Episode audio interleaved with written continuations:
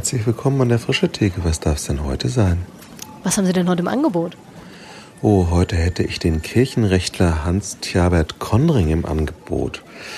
Das hört sich erstmal nach Schwarzbrot an. Kirchenrecht ist aber nur die knackige Kruste und innen ist es lecker und bekömmlich. Spannend. Es geht um Leidenschaft für Kirche, um das Wesentliche, um Veränderung, 70 offene Fässer, um die Frage, wie man etwas anders macht als vorgeschrieben und es trotzdem okay ist und um das Känguru. Dann nehme ich doch mal so 60 Minuten. Alles klar. Frische Theke. Erlesen Ideen für die Kirche von morgen. Herzlich willkommen zu einer neuen Folge von der Frische Theke. Wir, das sind Rolf Krüger und Katharina Haubold, sind heute in Bielefeld im Landeskirchenamt bei Hans-Tjabert Konring, Kirchenrechtler und Mitglied der Kirchenleitung der Evangelischen Landeskirche von Westfalen. Richtig? Ja. Und ich freue mich sehr auf dieses Gespräch, weil das so eine Ebene ist, die ich ganz lange gar nicht wahrgenommen habe, dass Kirchenrecht ein Thema sein könnte. Das ist natürlich von ähm, Kirche zu Kirche unterschiedlich, ob ich jetzt über die katholische Kirche rede oder eben die evangelische Landeskirche und so weiter. Von daher ähm, muss man jetzt auch mal klar sagen, also Kirchenrechtler in der evangelischen Landeskirche von Westfalen. Und ich habe sie ja schon hier und da mal ähm, erlebt und würde deshalb gerne einsteigen mit der Frage, wie kann man eine solche Leidenschaft für Kirchenrecht haben, wie ich die zumindest bei Ihnen immer gespürt habe, wenn Sie irgendwo geredet haben? Also ähm, es freut mich natürlich, dass ähm, da Leidenschaft erkennbar wird, denn das ist immer äh, ganz angenehm, glaube ich, wenn man merkt, die Leute wollen da auch wirklich was. Ähm, also nun habe ich ganz normal Jura studiert, also das Recht als solches ist mir nicht völlig fremd. Ähm, und ich bin relativ, ich habe mein erster Job war bei der Sächsischen Landeskirche. Ähm, insofern bin ich schon lange da im Feld, das war 98. Ähm, so, und ich glaube, dass das Kirchenrecht hat den Vorteil, dass eben diese Einheiten, die Sie gerade erwähnt hatten, jetzt Landeskirchen, aber auch andere kleinere Einheiten oder die katholische Kirche mit ihrem ganzen großen Weltkörper natürlich, dass die das selber gestalten können.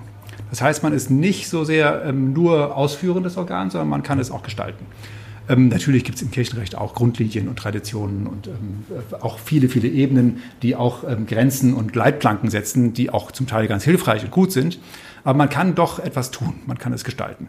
Und wenn man es dann auch in seiner Historizität, in seinen ökonomischen Wirkungen und in dem, was es ausrichten kann, ähm, einigermaßen zusammenkriegt, worum es da jeweils geht, was man nie hundertprozentig hinkriegt, aber versuchen kann, dann macht es einfach Spaß, auch Lösungen zu produzieren, die äh, wirksam sind und eben auch Ängste zu nehmen, ähm, die gerade im kirchlichen Feld oft bei Recht erstmal aufgerufen werden.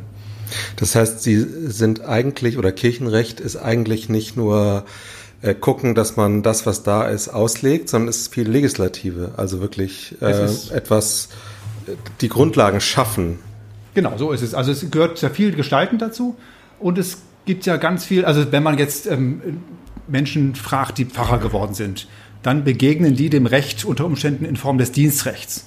Also Pfarrer, so Pfarrerdienstrecht. Und da kommt das Risiko rein, dass sie sagen, das begrenzt mich. Da ist disziplinarisch vielleicht was drin. Also das ist eine Bedrohungsgröße eventuell. Ähm, so. Oder sie erleben es, wenn man irgendwas durchsetzen will in der Gemeinde, dann kommt irgendein Amt, zum Beispiel ein Landeskirchenamt aus Bielefeld, und sagt, das geht nicht. Und die tun das mit so einer behördlichen Bräsigkeit unter Umständen, die jetzt nicht ermutigend wirkt. Und selbst wenn das jetzt konkret letzten fünf Jahre gar nicht mehr passiert ist, gibt es dieses Bewusstsein im kollektiven Gedächtnis. Und das wird weitervermittelt. Und es ist völlig klar, Achtung, das ist gefährlich. So, das ist die eine Seite, diese begrenzende Form. Das andere ist einfach, was kann ich tun? Also wie kann ich etwas, wie kann ich es gestalten? Ich muss ja, wenn ich irgendwo eine Straße baue, ein Mietverhältnis aufsetze, wenn man digital versucht, einen Podcast zu machen. Da gibt es überall auch rechtliche Dimensionen, äh, die man besser konstruktiv beherrscht als ähm, destruktiv sozusagen. Und das ist ein spannendes Feld. Wie kriegt man das hin, dass dieses ermöglichende Dimension des Rechts ähm, erkennbar wird und auch ähm, erlebbar? Das ist ja noch eine ganz andere Dimension, ob es kognitiv nur hat oder ob emotional. Sie sprachen gerade schon von den kreativen Lösungen, die man so finden kann. Wir haben ja tatsächlich eine kreative Lösung schon mal kennengelernt in Witten mit der kreativen Kirche. Kann man da auch nochmal nachhören in der Folge. Was für andere kreative Lösungen, also was kann ich mir so vorstellen sonst unter was sind kreative Lösungen, die man im Kirchenrecht finden kann? Also ähm, wenn hier ein ganzer Kreis von anderen Juristen, also sagen wir mal Unternehmensjurist, Richter, Staatsanwalt und sowas alle säßen äh, und jemand aus dem Justizministerium, dann würden die auch sagen, also wir sind auch kreativ. Also das ist immer eine Form von Kreativität, das würde jeder Ingenieur auch sagen und jeder Ökonom, der also fragt, wie kriege ich das Rechnungswesen klar, klar ähm, würde auch sagen. Also das ist aber eine hochinterne Kreativitätsperspektive. Ähm, das gerade angesprochene kreative Kirche, da haben wir ja sozusagen ein Gemeindekonzept so angeflanscht an das landeskirchliche Feld, will ich mal vorsichtig sagen, dass da eine, eine, eine, eine Brücke besteht, mit der wir uns gemeinsam verständigen können. Und nicht, da sind die einen und hier sind die anderen. Ähm, so, das ist einfach ein, da muss man sich ein bisschen auskennen und ein bisschen miteinander auch geredet haben und wissen, was man will, dann kann man das einfach bauen. So wie ganz viele Kirchengemeinden Satzungen bauen und so, die machen meist Paste and Copy und denken, das muss so sein, aber ganz vieles muss eben nicht ganz genauso sein. Man kommt aber auch an Grenzen. Aber was man kreativ machen kann, wir haben ja im Augenblick die wunderbare Corona-Zeit, die eben überhaupt nicht wunderbar ist, sondern uns alle wundern lässt, was alles geht, was nicht geht. Ähm, bei den ganzen vielen Nachteilen, die ich nicht aufzählen muss, äh, gibt es, glaube ich, einen Vorteil und das ist die Konzentration auf das, worum es eigentlich wirklich geht. Also diese Verwesentlichung. Mhm. Das brauchen wir und dabei werden wir im Ganzen an einem hochformalisierten Apparat, der so ein Landeskirche natürlich auch ist, ähm, aber nur auch, ähm, kommt man ja auch, wird man großzügiger. Und das ist angenehm. Also, dass die Geschäftsordnung nicht ganz vorne steht, die formale Frage, sondern und, und dann kommt die Fairness und dann vielleicht irgendwann die Funktion, sondern dass man die Funktion vorziehen kann, das muss fair sein und auch noch formal erträglich. Und da haben wir ja Lösungen finden müssen für die Landeskirche mit ihren na, etwas über 500 Körperschaften, die sich ja dauernd physisch treffen müssen, also als Organe, als Sitzungen, um etwas zu entscheiden. Und wenn man sich nicht physisch treffen darf, wie entscheidet man eigentlich? Und da muss man rauskriegen, heißt Anwesenheit, nur physisch in einem Raum anwesend, so wie wir jetzt mit Abstand hier sitzen? Oder kann das auch heißen, man ist akustisch und digital anwesend, aber gleichzeitig und kann sich rückkoppeln? Was was anderes ist als ein schriftliches Umlaufverfahren, wo ich einen Text rumschicke und jeder macht ein Kreuzchen. Und das sind Auslegungsfragen, wo man dann auch ein bisschen nach vorne gehen muss und sagen muss, das wollen wir anwesend, wollen wir soweit auslegen. Das haben wir in der Landeskirche im März auch beraten und fanden das richtig. Und dann gibt es ein paar weitere Dinge, wo man jetzt kreativ gucken muss, wie baut man das eigentlich. Und dann gibt es sozusagen einen rechtspolitischen Bereich. Klappt das noch, klappt das nicht? Wo sind die Risiken? Also Risiken gibt es immer. Die Frage ist nicht, die kann ich nicht komplett vermeiden, sondern ich muss sie irgendwie handelbar machen. Und da finde ich die Corona-Zeit ähm, in ihrer Großzügigkeit eine angenehme Erfahrung bei all den Einschränkungen, die ich nicht kleinreden will. Interessant, weil das Thema großzügig mit Strukturen und Regelungen zu sein, würde man jetzt tatsächlich nicht aus dem Mund eines Kirchenrechtlers erwarten. Sind Sie da allein auf weiter Flur oder Nein. ist das eigentlich wirklich äh, Common Sense und man, also es ist nur ein falsches Bild sozusagen in den Köpfen? Also ich glaube überhaupt nicht, dass ich allein da auf weiter Flur bin und das würde auch da nichts helfen. Mhm. Also wer in so einem großen System, wir haben ja über zwei Millionen Mitglieder und ähm, wenn man das etwa mehr als 500 Körperschaften hat, dann sind da 6000 Presbyter unterwegs. Wenn man da alleine wäre, dann hätte man, bräuchte ja. man gar nicht antreten. Ähm, die spannende Frage ist, was ist im, im Diskursraum sozusagen gut beratbar? Und es gibt das Risiko, dass man einfach sagt, ach, wir ignorieren das Recht eigentlich oder wir verachten es. Das ist fast noch schlimmer als ignorieren. Also wir glauben eigentlich, das ist eh eine, eine Form von Büttelung und also der, der will uns irgendjemand äh, führen an einer Stelle, wo wir gar nicht hinwollen. Das wäre ein Problem. Also es geht nicht darum zu sagen, das Recht ignorieren wir einfach oder wir, wir, wir verachten es eben, sondern es geht darum, das Recht intelligent auszulegen. Mhm. Also was man ja sowieso immer tut und was mhm. auch sinnvoll ist und was im Übrigen auch ähm, ja, der Jesus in, in, der Bibel ja schön beschrieben ist, der ja auch nicht sagt, ich komme das Gesetz, zu, sondern ich erfülle es, aber ich lege es eben anders aus, indem ich auf den Kern gucke. Besonders schön da Matthäus ja. 23, 23. Aber machen wir weiter nach später nochmal. Spannend. Ich vermute, dass also jetzt in Ihrer Funktion als Kirchenrechtler, das ist ja das eine, als Mitglied der Kirchenleitung war das ja wahrscheinlich, als das losging im März, ähm, ja, ich vermute mit äh, außerordentlichen Sitzungen und so weiter verbunden, wo man dann nochmal gefragt hat auch, naja, was ist denn unser Kern eigentlich? Also was ist dieses Wesentliche, auf das wir ähm, oder von dem aus wir jetzt nochmal neu denken im wirtschaftlichen, manchmal haben wir da schon drüber geredet, ist dieses Start with Why, also was ist unser Warum und von da ausgehend fragen wir dann eben, wie muss jetzt so ein Recht dann eben in, in Beziehung gesetzt werden und so. Wie würden Sie dieses Warum oder dieses Wesentliche beschreiben? Also ähm, erstmal, das, glaube ich, dass man vom Know-how alleine zum Know-why ähm, durchstoßen muss, ist ja auch ein Trend, den gibt es ja schon ein paar Jahre, man mhm. kann auch fast sagen Jahrzehnte. Also gibt es ja unterschiedliche Szenen, die das mhm. unterschiedlich stark für sich beanspruchen. Und da gibt es aber ein ganz breites Feld von, glaube ich, ein Feld, wo alle sagen, das müssen wir stärker hinkriegen. Und das Kunststück ist ja immer, dass man das in jeder Generation der dann Arbeitenden ähm, wieder neu wach kriegen muss. Ähm, also was ist das Kernfeld ähm, äh, dessen, was äh, das ist immer das Risiko, wenn man jetzt ganz knappe Sätze baut. Ähm, also ich habe immer zwei biblische Geschichten, die ich ganz gerne kombiniere, in denen man das Kernfeld rauskriegt. Die haben aber nur begrenzt was mit Recht zu tun, aber sie haben beide was mit Recht zu tun. Das eine ist Lukas 10, 26, den barmherzigen Samariter. Mhm. Und das andere ist Matthäus 25, 35, also die ähm, äh, Barmherzigkeitstugenden. Mhm. Die sechs. Dann kommt ja, ja Literatur eine siebte dazu, mit Tod begraben. So. Ähm, und das, ähm, die beiden Felder bringen es eigentlich ganz gut. Ich fange mal mit Matthäus 25 an. Ähm, da wird ja ähm, gesagt, ähm, dass man die Hungrigen, also der Hungrige, der Durstige, der Fremde, der kommt an dritter Stelle schon, der Nackte, der Kranke und der Gefangene. Die werden, da wird sich darum gekümmert in die jeweils passenden Form. Ähm, und dann, wenn man dann weiterliest, kommt ja raus, äh, fragen die ja, wann haben wir das denn getan? Wir waren uns gar nicht bewusst, dass wir getan haben. Dann haben wir gesagt, wird, ja, einen meiner geringsten habt ihr ähm, entsprechend behandelt und das, das habt ihr mir getan. Und dann kommt der Gegenpfade, dass sie sagen, das haben wir doch gar nicht getan. Wir haben doch gar niemanden nicht, wir haben doch keinen hungrig liegen lassen, wir haben doch keinen Kranken nicht besucht und wir haben doch keinen Gefangenen einfach verrotten lassen. Mhm. Und dann sagt Jesus doch, ihr habt das einem euren geringsten, den habt ihr übersehen. Ihr habt es unterlassen. So, und dieses Tun und Unterlassen ist ja eine juristische Kategorie. Ich kann handeln durch Aktivität und ich kann es unterlassen. Unterlassen Hilfeleistung kennt jeder nicht. Also Kind fällt ins Wasser, trinkt, die müssen hinterher springen. Ähm, so. Unfallflucht ist eine besondere Form des Unterlassens der Pflege. So.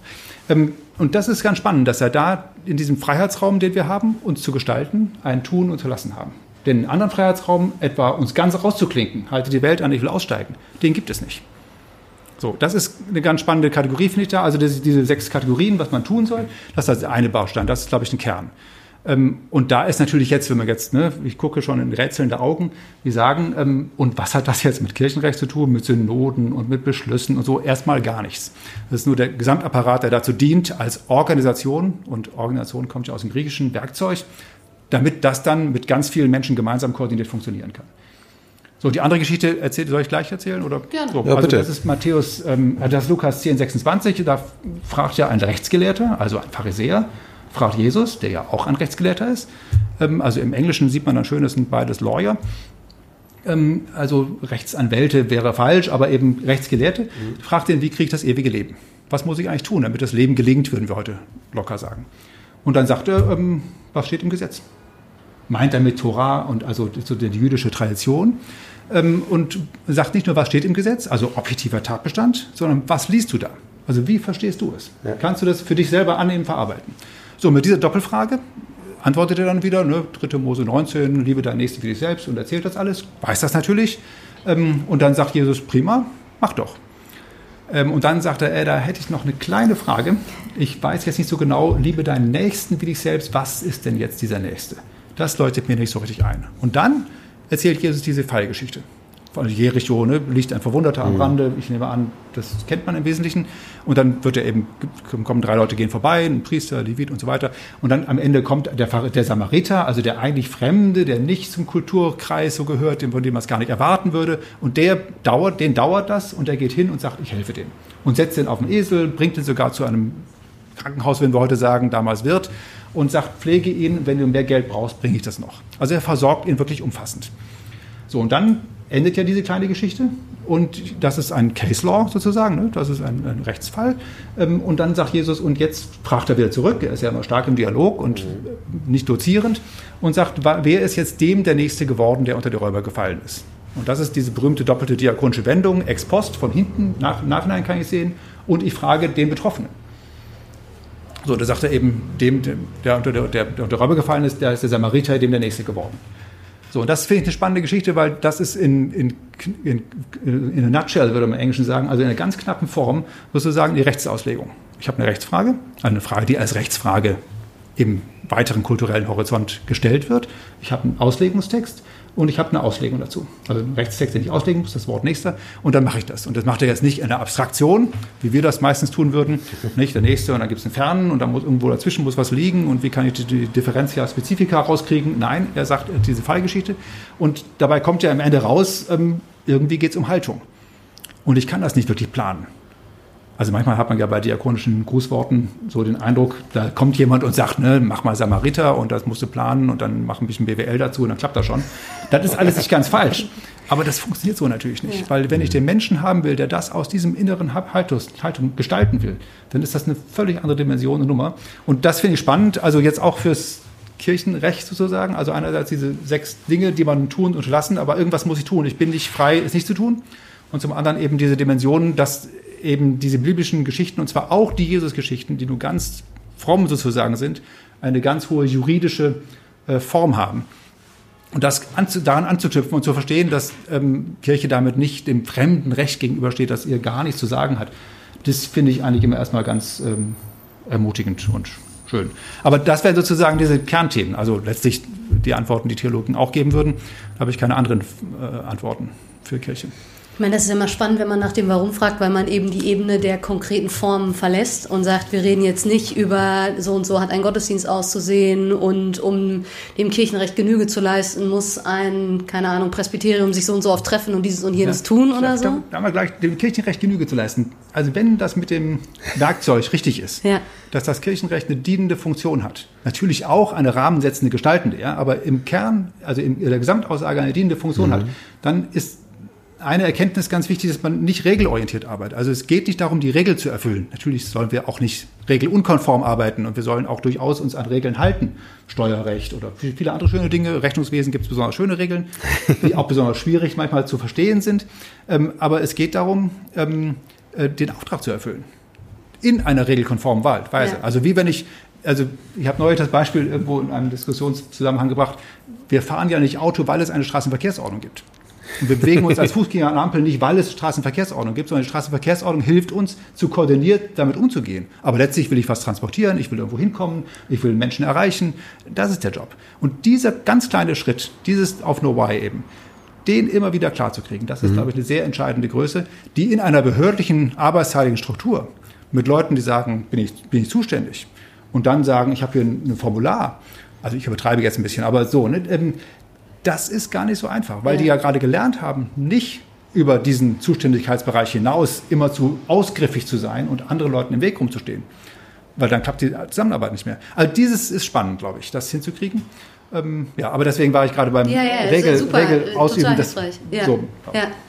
Ähm, wo ich gerade irgendwie so rum, dran rumdachte, war, wir fragen ja viel auch nach, wo ist es möglich, in Kirche Veränderungen zu gestalten, anzustoßen. Wir müssen uns, ich meine, das haben uns die letzten Monate ja massiv gezeigt, manche Veränderungen, da können wir jetzt noch so lange nicht wollen, dass sie passieren, die werden uns jetzt irgendwie aufgedrückt sozusagen. Und ich, äh, wir vertreten ja immer dieses besser aktiv gestalten als verändert werden und dann hinterher, ich sage jetzt mal etwas überspitzt, jammern, dass es anders kam, als man es irgendwie je wollte oder so, sondern eben eher gucken, was sind die Rahmenbedingungen und wie können wir uns darin bewegen. Und ähm, jetzt haben Sie ja eben in unterschiedlichen Rollen sozusagen auch mit Veränderungen in der Kirche zu tun. Mhm. Was würden Sie Menschen raten, sowohl von der kirchenrechtlichen Perspektive, aber vielleicht auch von der kirchenleitenden Perspektive?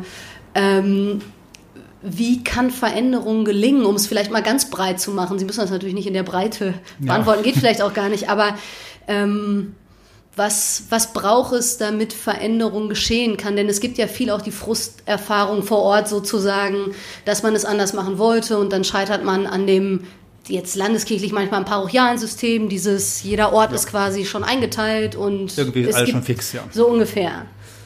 Und also manchmal ist es ja auch tatsächlich so, den Ratschlag habe ich auch schon mindestens einmal gegeben, ähm, der heißt weggehen. Also manchmal muss man einfach trennen und muss sagen, dann gehe ich weg.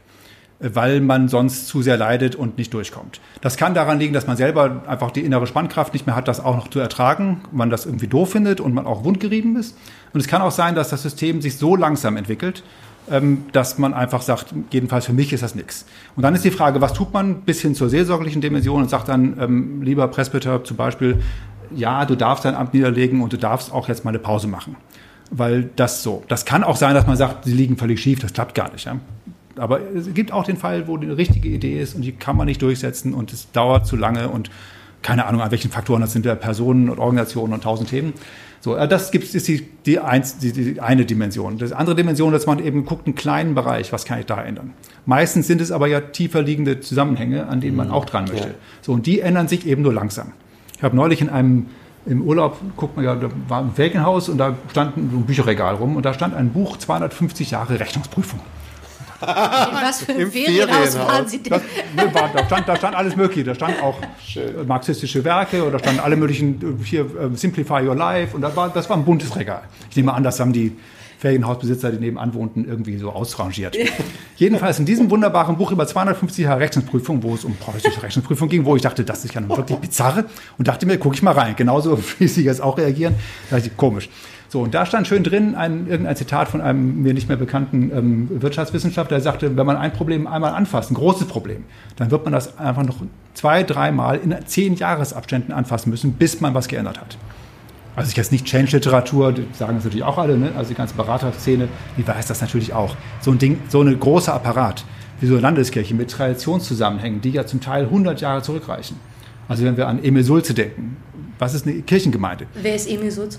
Emil Sulze, Pfarrer ähm, aus äh, Dresden, ähm, der ähm, 1912, zweiter Auflage, ein Buch geschrieben hat, die evangelische Kirchengemeinde, ein, eine Programmschrift, wie man ähm, äh, wie man eine Kirchengemeinde sinnvoll organisieren kann und damals sozusagen institutionalisiert hat, das, was wir heute als Gemeinde im Normalfall erleben, nämlich eine vereinsmäßige kleine Gemeinde, Schlappendistanz, überall eine Kirche, Gemeindehaus dazu, man trifft sich, macht alle möglichen Dinge und macht eine Versammlung.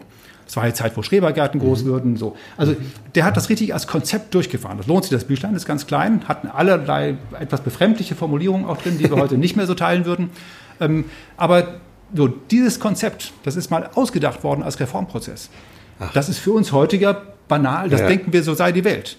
Und das hätte mindestens die Reformationszeit so gebracht, hat sie aber nicht. Ähm, wie eine reformationszeitige Gemeinde wirklich ausgesehen hat, ist für uns, glaube ich, ganz schwer vorstellbar. Ähm, also eben viel stärker pfarrerzentriert natürlich oder auch musikerzentriert. Das waren ja oft ähm, verschiedene Episoden, also Kantor. So, jedenfalls solche Dinge, die sind in einem, einem System tief eingegruft und die kriegen wir gar nicht mehr bewusst auf den Tisch. So, das ist, warum muss es Gemeindehäuser geben? Muss es die geben? Also ja, das ist spannend. Da erzählt diese, ja. der Michael Wolf in der Folge haben wir drüber oder vorher darüber geredet, dass er sagte, das kommt eigentlich aus der Vereinshaustradition ja. sozusagen, genau. die dann übernommen die, wurde. Das ist die Zeit. Also viele Sachen kommen eben aus dieser Ende, Endphase, Fern des Cercle, sagt man ja immer, oder eben 20er Jahre. Ähm, vieles ist auch ganz gut und an vielen Stellen funktioniert es auch großartig. Nicht? Nur es ist eben so, wenn man jetzt, die Frage war ja, wie verändert man was, wenn man auf solche grundlegenden Mechaniken stößt? Oder wie, wie, wie zählen wir eigentlich unsere Mitglieder? Meldewesen. Da ist es ganz schwer, ein bundesweites Konzept zu fahren, weil wir die Meldedaten eben von den Kommunen kriegen. Die haben alle verschiedene Computerprogramme und so weiter. Also extrem mühsam. Das heißt, jeder, der rangeht, sagt, oh, das ist aber jetzt anstrengend. Und dann kriegt man auch unter Umständen persönliche Ratschläge. Herr Konring, Sie können nicht alles gleichzeitig ändern. Sie dürfen nur zwei Fässer von den 100 aufmachen. Wenn man dann sagt, ja, aber wenn aber 70 offen sind, was mache ich jetzt? Ja. Und dann ist man natürlich eigentlich im Krisenmodus. Also, aber also die Frage, wie verändere ich was? Ich glaube, ich muss es runtersortieren, muss rauskriegen, nehme ich die ganz großen Themen. Und dann wäre die Frage, wo ist eigentlich der Hebel, um ganz große Themen zu machen? Und eine wichtige Entspannungsgröße heißt, also man braucht da 10, 20 Jahre Zeit. Sonst nicht anfassen. Also jedenfalls nicht dran verbrennen, dann das, das klappt nicht. Was sind so große Themen? Zum Beispiel das Parochialsystem. Zum Beispiel sowas wie Gemeindeformen. Also wo wir mit der kreativen Kirche eine Gemeinde gegründet haben mit einer eigenen Ordnung, die dann auf Kirchenkreisebene beschlossen worden ist, ähm, um zum Beispiel eben mit der Mitgliedschaft, also jetzt muss man ein bisschen ausholen, ähm, Gemeindemitgliedschaft, wenn jemand getauft wird, wird er Mitglied der Landes, Mitglied der Kirche. Und wenn wir sagen, der Kirche, wird er Mitglied der Kirchengemeinde, er wird Mitglied der Landeskirche und er wird Mitglied der EKD. Auf den drei Ebenen. Das ist auch juristisch geregelt im Kirchenmitgliedschaftsgesetz. Mhm. So, er wird aber nicht Mitglied im Kirchenkreis. So, wenn ich jetzt der Kirchenkreis eine Gemeinde als Satzung oder als Beschluss sagt, da wollen wir Leute sammeln, dann muss er selber die Schnittstellen zu den mitgliedstragenden Strukturen organisieren und er muss die Fragen von Geldverteilung und sowas alles regeln, aber er ist, tritt nicht in unmittelbare Konkurrenz.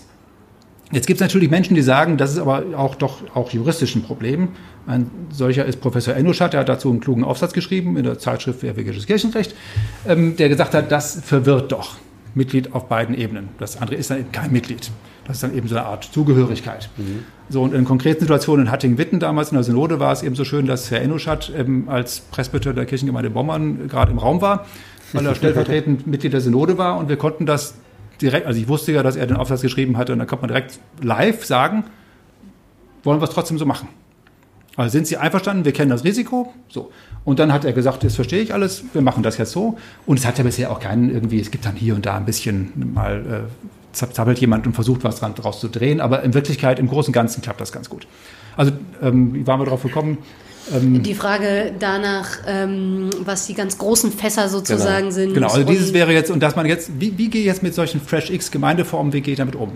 Ähm, da kann ich nicht plötzlich sagen, wir packen jetzt eine neue Schublade, eine neue Gemeindeform. Wir haben die alte Gemeindeform, Klammer auf, ist ja auch nicht nur eine, es sind ja mehrere, es gibt Anschlussgemeinden, mhm. es gibt evangelisch studierende Gemeinden, es gibt also ganz verschiedene Sorten von Gemeinde. Ähm, so, und dann setzen wir jetzt nicht noch eine weitere Schublade daneben, sondern ich würde ja sagen, das ist eher nicht ein Substantiv, sondern ein Verb, also neue Gemeinden, Lücke, klein weitergeschrieben, formen also und überhaupt Gemeindeformen, eventuell Gemeindeneuformen. Mhm. Das ist also ein Dauerprozess. Wenn ich also das Feld als Diversitätsfeld und Pluralitätsfeld offen, öffne und sage, da gibt es ganz viele verschiedene Dinge. Und in welchen kulturellen Bedingungen arbeiten die denn? Wenn ich jetzt in eine normale Kirchengemeinde, was weiß ich, irgendwo in einer Altstadt, einer, einer, eines Dorfes komme, da gibt es eingefahrene Muster wahrscheinlich. Da wissen alle, wie das mit dem Chor funktioniert, wo die Männer- und die Frauengruppen sind und wo die Kindergruppen und das ist alles festgelegt. Wenn ich jetzt Fresh X-mäßig sage, das stört mich, muss eigentlich nicht stören. Aber wenn es den stört und sagt, ich möchte es anders machen, dann kann man Varianten fahren, wie CVM äh, Emotion etwa, ne? Frau Brudereck in, in Essen oder äh, wie in Lüdenscheid, äh, die mit der guten Stube. Dann kann man Dinge fahren, die außerhalb dieser sozusagen kulturellen Mainstream-Form existieren. Mhm. Die sagen ja aber nicht, ich bin jetzt kein Christenmensch mehr und ich gehöre nicht zur Landeskirche. So, wie kann man jetzt diese kulturelle Freischaltung mit der sozusagen Verbindungsrose hinkriegen. Das war der Versuch bei der kreativen Kirche, zu sagen, ihr sollt so sein, wie ihr seid. Und das ist möglicherweise auch unangenehm oder angenehm oder sperrig oder fremd für manche Menschen. Aber ihr habt eine bestimmte Form, wie ihr als euer Evangeliumsverständnis, wie ihr Leute erreicht. Macht das doch. Und das war spannend, eben in dieser in der Kreissynode das zu erlauben. Natürlich gab es Kirchengemeinden, die haben 300 Leute zugewonnen und die kreative Kirche 30. Jetzt könnte man rein zahlenmäßig sagen, naja und, ist doch nicht so doll. Doch ist doll, weil wir eben diesen kulturellen Pluralitätsraum öffnen. Darum geht es. Und das jetzt auf der Dimension von Verfassungsrecht, Landeskirche ähm, insgesamt äh, verstehen zu wollen und zu erlauben, das war die Weisheit unserer Kirchenleitung, die wir damals, hatten wir so einen Prozess gemacht, 2008, 9, 10, Papier zu machen. Wir gehen nicht los und organisieren das für die anderen. Weil dann, ich sage jetzt was Gefährliches, vergiften wir sie sozusagen mit unserer Kultur. Nicht? Also jetzt vergiften, nicht wie Gottesvergiftung, Tilman Moser und so, aber, ja. ähm, aber die müssen ihre eigene Kultur entwickeln dürfen. Und das ist eventuell leichter außerhalb einer organisierten Kirchengemeinde. Wohlwissend, dass ähm, fast alle Kirchengemeinden, wir haben ja sehr viele, eben 490 ungefähr, ja überhaupt nicht unangenehm sind. Nur wenn man eben Pluralität herstellt, stellt man fest, wir erreichen natürlich nicht alle. So, wie stellen wir das jetzt, wie organisieren wir das jetzt? Und deswegen also sage ich eben nicht substantiv eine neue Gemeindeform, sondern Gemeinde neue Form, denn das geschieht ja in allen Kirchengemeinden, Sie sind ja auch in solchen zu Hause, die verändern sich ja auch dauernd. Ja, klar. So, ja. also das ist irgendwie eigentlich das Gleiche. Man könnte auch sagen, so eine, so eine, manche von diesen Fresh X haben für mich so ein bisschen den Eindruck von, ähm, ist auch ein bisschen riskant jetzt zu sagen, nein, nein. Alles haben, haben die Form von so einer Gemeindegruppe. Nur eben ohne die Gemeinde drumherum. Mhm. Mhm. So, und die, genau die Sicherheit suchen sie dann ja auch. Wie stelle ich jetzt Leute ein? Äh, wer gibt mir eigentlich Geld, wie kann ich die Sicherheit organisieren, wenn sie diese Sicherheit haben wollen. Vielleicht viele fühlen sich auch gerade wohl in der Unsicherheit mhm. und in dem Geworfensein und finden es prima, gerade nicht in solchen Sicherheitsstrukturen zu laufen. Und Einig also. Trotzdem ist ja, finde ich, gerade an der äh, Stelle spannend, wenn Sie jetzt auch so Sachen ansprechen wie, wie stelle ich Leute ein oder so, dann muss ich mich als Gemeindegründer, Gemeindegründerin ja auf einmal mit Themen beschäftigen, die höchstwahrscheinlich gar nicht mein Kernanliegen mhm. sind, sondern genau das genau. Mittel zum Zweck und dann zu wissen, ach guck mal, wir haben äh, das eigentlich institutionalisiert im Sinne von Leute ermöglichen uns das, indem sie uns das abnehmen und indem es Strukturen dafür gibt, es könnte ja auch sehr befreiend sein an der also Stelle. Also es könnte, wenn dieser Dienstleister Dienstleistungscharakter auch ähm, akzeptiert und natürlich auch wahrgenommen wird. Es mhm. gibt natürlich in so einem Riesenapparat, und da würde ich unsere Landeskirche überhaupt nicht ausnehmen, auch ein Landeskirchenamt nicht, auch meine eigene Dezernat nicht, gibt es natürlich auch Briefe und Antworten telefonischer Natur, die erstmal dämpfend sind und ein großes Nein haben und sagen, das geht nicht und ein formales Argument. Das muss auch ein Stück weit so sein. Mhm. Aber das kann natürlich auch Leute frustrieren. Ja, Aber das Kunststück, das zu ertragen und zu sagen, so wie ich mit dem Finanzamt auch rede und das auch alles mühsam ist, dann bin ich vielleicht auch irgendwie emotional feindlich eingestellt, denke, die wollen was von mir, ich will das aber nicht, ich verstehe das auch nicht. Oder wenn Sie was, ich, tausend solche behördlichen Zusammenhänge, mhm. da gibt es auch eine mühsame Seite, die darf man auch akzeptieren, also muss man wissen. Aber es gibt eigentlich den Zweck, eben sowas zu ermöglichen. Mhm. So, und dann gibt es natürlich, wenn man Standardisierungen fährt, fällt eben irgendwas immer auch links und rechts mhm. davon runter. Und da kann man sich fragen, ist es eigentlich schlau, dass das runterfällt und. Ja. Mhm. Manche Landeskirchen versuchen diesen Spagat ja jetzt quasi mit sowas wie Erprobungsräumen oder es gibt verschiedene Bezeichnungen damit. Ist das, würden Sie sagen, das ist so ein, äh, so ein Freiraum oder ist das so ein, wir, äh, also was Sie vorhin meinten, wir äh, geben sozusagen eine neue Form von Gemeinden und probieren die aus. Ich glaube, die meinen das ganz deutlich als Freiraum. Mhm. Also so wie auch die ähm, Zentrum für Missionen der Region das mhm. ja mit Freiraum betitelt genau. hat ganz viel und die ähm, mitteldeutsche Kirche, die der Erprobungsnorm ja so stark nach vorne gebracht hat und ja. so ähm, auch geschickt installiert hat, dass selbst die rheinische Kirche, die ja, ja sonst eher Taktgeber ist, mhm. hier mal das aufgenommen hat. Das fand ich spannend. Die haben ja auch ganz viele Videos dazu, jetzt rheinische Kirche vor allen Dingen. Ähm, die wollen Freiraum kreieren. Und das ist prima, sollen die machen. Also alles gut. Mhm. Erprobungsregelungen sind ein ganz weites Feld. Da gibt es ja eine ganze Menge verschiedene Sorten. Viele sind nur auf Kirchenkreisebene angezogen, viele sind auch lang angezogen. Ähm, ich überlege gerade, ob wir für unsere Landeskirche jetzt so eine Erprobungsnorm in die Kirchenverfassung reinschreiben, um zum Beispiel nicht nur den Experimentalraum zu öffnen, mhm. sondern auch den Notfallraum, also jetzt wir haben das praktischen Konsens genannt für diese Corona-Zeit. Wie machen wir das jetzt eigentlich? Die auf verfassungsrechtliche Füße zu stellen. Im Augenblick ist das so ein Grauzone, oder? Ist, ja, Grauzone wäre zu viel, aber wir haben das erstmal erfunden, um praktisch dem Paradox klarzukommen. Wir dürfen uns nicht treffen, müssen aber handeln. Ja. Das ist auch verstanden, das ist auch völlig logisch. Natürlich müssen wir handeln und das machen auch, also, soweit ich es beobachten kann, sind ja alle ganz tapfer und klug unterwegs. aber wir brauchen eigentlich, weil die Landesnode ja jetzt kommt, dann muss diese Landesnode irgendwie sagen, wie sollen wir das eigentlich aufhängen im Verfassungsrecht? Das muss ja irgendwie in der Normenhierarchie, also das muss von oben nach unten irgendwie schlüssig sein. So wie beim Computerprogramm kann ich plötzlich die App sagen, ich mache das anders als das Basisprogramm, also das Betriebsprogramm. Das muss irgendwie zusammenhängen. Und das Betriebsprogramm ist eben die Verfassung. Also müssen wir da eine Norm bauen und da denke ich eben, dass die zwei Dimensionen haben kann, den Experimentalraum so. Mhm. Ob man das so baut, oder ob man es so macht, wie wir es gemacht haben bisher. Nämlich sagt, ähm, bei der Gemeinde äh, kreative Kirche erlauben wir das oder kriegen das hin und wenn der nächste Punkt kommt, wird es ein anderer Fall sein, den kriegen wir auch hin. Also diese, das Grundstück ist immer, wie kriege ich den Freiraum organisiert mhm. und wie kriege ich dieses Gefühl auch vermittelt. Und eine Möglichkeit ist eben jetzt rechtspolitisch sozusagen, das ausdrücklich ins Recht reinzuschreiben, dass wir das wollen. Kann man machen. So. Aber es gibt andere wahrscheinlich ja die spannende Frage, wie kommt genau das jetzt zur Umsetzung? Genau. Denn das ist ja die andere Perspektive. Ich dachte das vorhin auch nochmal, vielleicht müssten wir nochmal einen Satz zum Thema Kirchenleitung sagen, weil Leitung natürlich ganz stark so ein Top-Down, äh, wie sagt man, Apparat suggerieren könnte. Und jetzt ist ja gerade die Westfälische Landeskirche so eigentlich überhaupt nicht irgendwie strukturiert. Im, ah, ja, äh, ja. Ich weiß nicht, wie würden Sie es beschreiben? ja, es ist... Ähm also genau, mit oben unten habe ich immer ein bisschen meine Mühe. Ja. So wie das Känguru mit Besitzverhältnissen. also, ja, weil das ist so eine große Metapher. Genau. Ja, und die mhm. hat sofort den Amboss im Kopf und sofort bin ich zermahlen, ich bin Opfer und Täter und also diese ganzen Muster laufen mal ab. Ja, und, und die da oben entscheiden was und wir so, hier genau. unten sollen das also machen. Genau. Und, diese ja. ganzen Angebote für ähm, sozusagen abkürzende emotionale ähm, Wege, die habe ich sofort da. Deswegen spreche ich lieber von ähm, ähm eben Dienstleistungs- Peripherie, ähm, Zentrum und Auftrag. Und das, ich glaube, die Begriffe helfen uns eigentlich weiter. Mhm. Also auch die berühmte presbyterial-synodale Ordnung, die ja ähm, im rheinischen und im westfälischen, aber auch im badischen und im hessischen Gebiet hochgehalten wird, die sagt meines Wissens nach nicht, die Kirche ist in der Hierarchie aufgezogen. So, das ist, kann man jetzt einen ganzen eigenen Podcast zu machen zur presbyterial-synodalen Ordnung, aber ähm, nach meinem Eindruck meint das eigentlich, wir sind ähm, auftragsorientiert unterwegs, wir wollen selber evangelisch sein, man könnte jetzt abgrenzend sagen, nicht katholisch, wird aber in der heutigen Zeit zunehmend weniger verstanden, weil die sind ja auch Christenmenschen. Mhm. Äh, und zutreffenderweise, ja. Also wir wollen christlich, wir wollen dieses Evangelium umsetzen. So, diesen Job haben wir. Und das wollen wir mit eigener Verantwortung tun. Eigene Verantwortung heißt, wir regieren uns auch selbst. Also wir geben uns auch eigene Normen und Regeln, wie wir das gemeinsam machen. Und wir sind nicht vom Staat abhängig. So, diese drei Elemente, also selber handeln, ähm, nicht staatlich dominiert sein und ähm, diesen Auftrag verfüllen wollen, in welcher Form immer. Also Form follows Function wäre dann so ein Muster. Ähm, Function im Sinne von Auftrag. Ne? Mhm. Ähm, äh, das wäre, glaube ich, der Kern dessen, was die Presbyteriale Ordnung sagen will. Aber nicht, es muss genau diese Art von Synoden geben und es muss genau diese Art von Hierarchie geben. So gleichzeitig ist Stichwort bei der Leitung. Eine Leitung will natürlich immer auch was leiten und wenn sie das nicht kann, ist sie auch überflüssig. Also da braucht es eine gewisse hierarchische ähm, Top-Down-Struktur, die im Recht auch angelegt und die in ganz vielen Standardisierungsthemen angelegt ist. Wenn man so einen Computerdruck anguckt, der ist auch hierarchisch sortiert. Und ohne den wird es auch nicht funktionieren. Die Frage ist, wie kann dieser Dienstleistungsapparat, der erstmal da ist, Freiräume erschaffen? Wie kann er Möglichkeiten schaffen, mhm. dass dann das geschieht, was geschehen soll?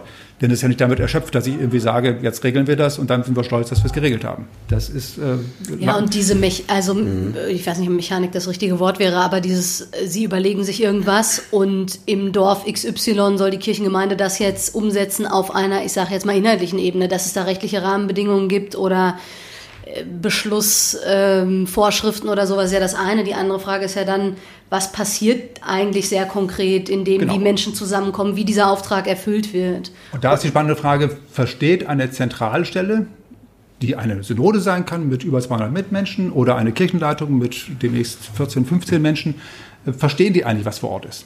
So, und die wissen natürlich, die sind alle, leben selbst natürlich auch alle vor Ort, also eine gewisse Grundahnung haben sie.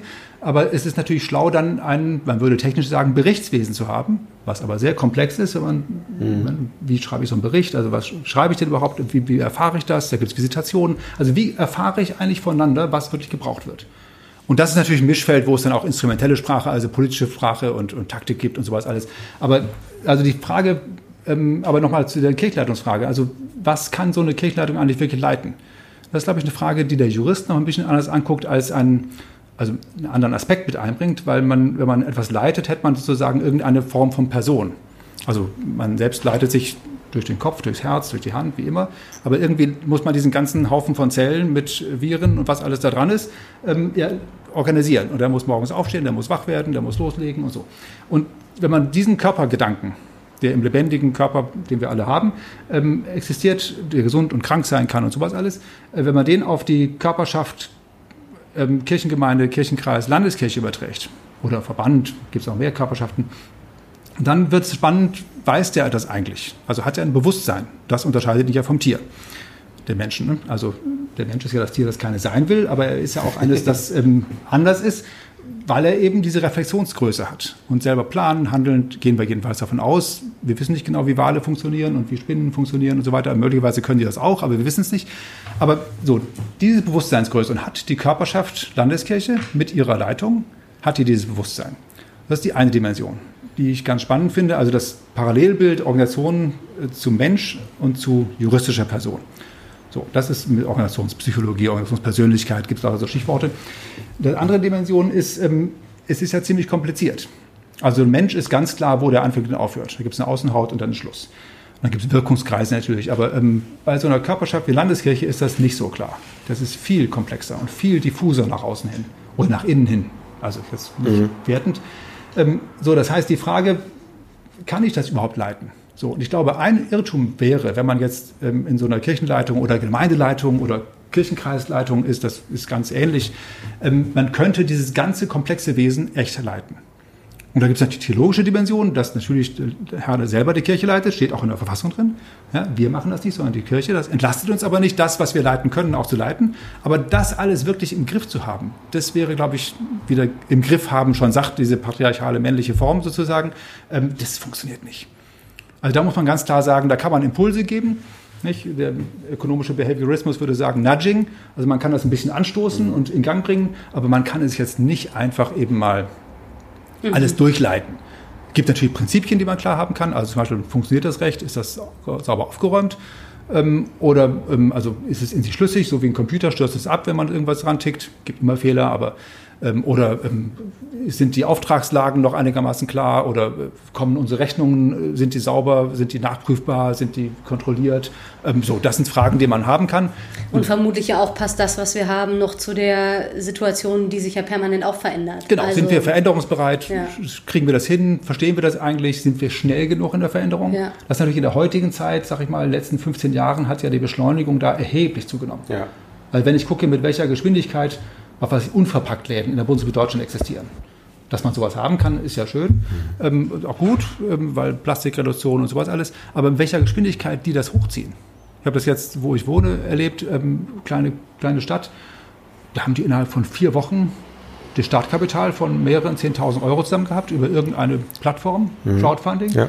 wo wir über Kollekten diskutieren. Ne? Also ähm, das ist schon spannend. Und da gibt es eine ganz hohe Geschwindigkeit, die wir, glaube ich, zum Teil noch nicht mal wahrnehmen. Mhm. Ähm, ist auch immer eine Überforderung, machen ganz viele andere auch nicht so. Aber also das ist schon spannend. Wie schnell genug kann ich mich eigentlich darauf einstellen? Oder wenn man jetzt diese berühmte Studie, Freiburger Studie, nicht, in, in den nächsten 40 Jahren passiert Folgendes.